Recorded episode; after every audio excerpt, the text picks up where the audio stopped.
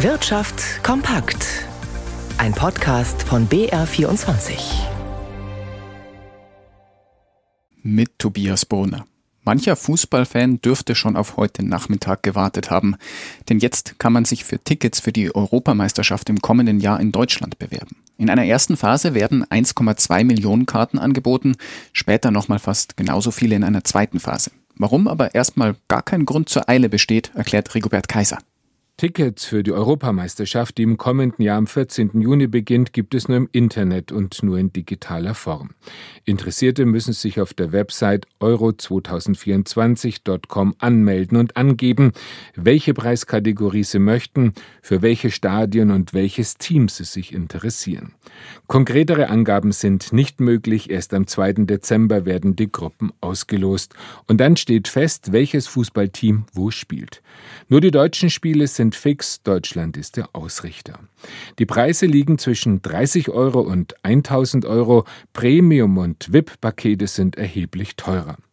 In der ersten Vorverkaufsphase, die streng genommen eine Bewerbungsphase ist, werden bis 26. Oktober 1,2 Millionen Karten angeboten.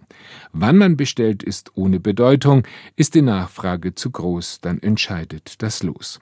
Nach der Gruppenauslosung Anfang Dezember wird eine weitere Million Tickets über die nationalen Verbände verkauft.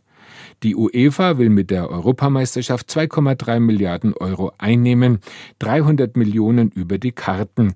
Sie sind nach Fernsehrechten und Sponsoring die drittgrößte Einnahmequelle. Gerade erst hat die Lufthansa den Einstieg bei der italienischen Fluggesellschaft ITA auf den Weg gebracht. Da kommt schon ein weiterer Übernahmekandidat auf den Markt. Die portugiesische Airline TAP. Auch hier gilt die Lufthansa als aussichtsreicher Kandidat. TAP könnte einige große Lücken im globalen Netz der deutschen Airline füllen. Welche das sind, weiß Stefan Liener. Die portugiesische TAP gehört eher zu den kleineren National-Airlines Europas.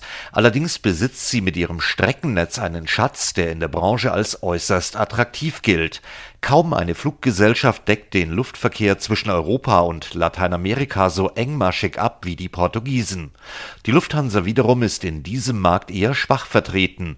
Sollten die Frankfurter um TAP bieten und tatsächlich wie bei der italienischen ITA den Zuschlag erhalten, dann könnten sie auf einen Schlag zu einem der größten Anbieter von Lateinamerika-Flügen werden. Dass die Lufthansa daran Interesse hat, gilt in der Branche als sicher und wurde dem Bayerischen Rundfunk auch immer wieder wieder von hochrangigen Managern des Konzerns bestätigt. Es gibt aber noch einige Hürden.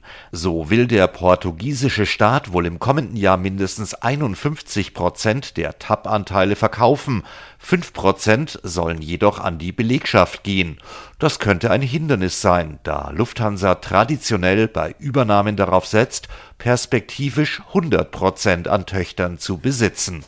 Facebook oder Instagram ohne Werbung. Wer das will, soll in der EU laut einem Medienbericht künftig jeweils 10 Euro im Monat dafür bezahlen. Wie das Wall Street Journal schreibt, habe der Mutterkonzern Meta diesen Preis den EU-Regulierungsbehörden genannt. Möchte man Instagram und Facebook zusammen werbefrei nutzen, werden dem Bericht zufolge insgesamt 16 Euro fällig. Hintergrund für die Bezahlmodelle ist die Datenschutzlage in Europa. Nach Gerichtsurteilen und Entscheidungen von Regulierern gelten strikte Regeln, wie Nutzerdaten für personalisierte Werbung verwendet dürfen. Und Meta glaubt offenbar, dass mit dem werbefreien Bezahlmodell die Bedenken reduziert werden könnten, wie es von Insidern heißt. Übermorgen steht der nächste Börsengang in Deutschland an, der des Augsburger Panzergetriebeherstellers Renk. Die Interessenten wollen aber offenbar nicht so viel zahlen, wie sich die Eigentümer von Renk erhofft hatten. Ralf Schmidberger in unserem Börsenstudio. Wo soll der Preis für die Aktien denn liegen? Ja, die begleitenden Investmentbanken haben nun mitgeteilt, dass sich der Preis pro Aktie wohl zwischen 15 und 16 Euro bewegen wird. Das ist doch etwas weniger als erhofft, denn im unteren Drittel ist das, was man eigentlich haben wollte. Bis 18 Euro war der, die ursprüngliche Preisvorstellung. Ja, bis morgen können die Anleger die Aktien noch zeichnen. Dann wird man sehen, was dann wirklich rauskommt, zu welchem Preis die Aktien zugeteilt werden. Dem Renk-Eigentümer, dem Finanzinvestor Triton, winkt aus dem Börsengang also wohl ein Erlös von bis zu 430 Millionen Euro. Den Großteil der Aktien will Triton ja aber sowieso behalten.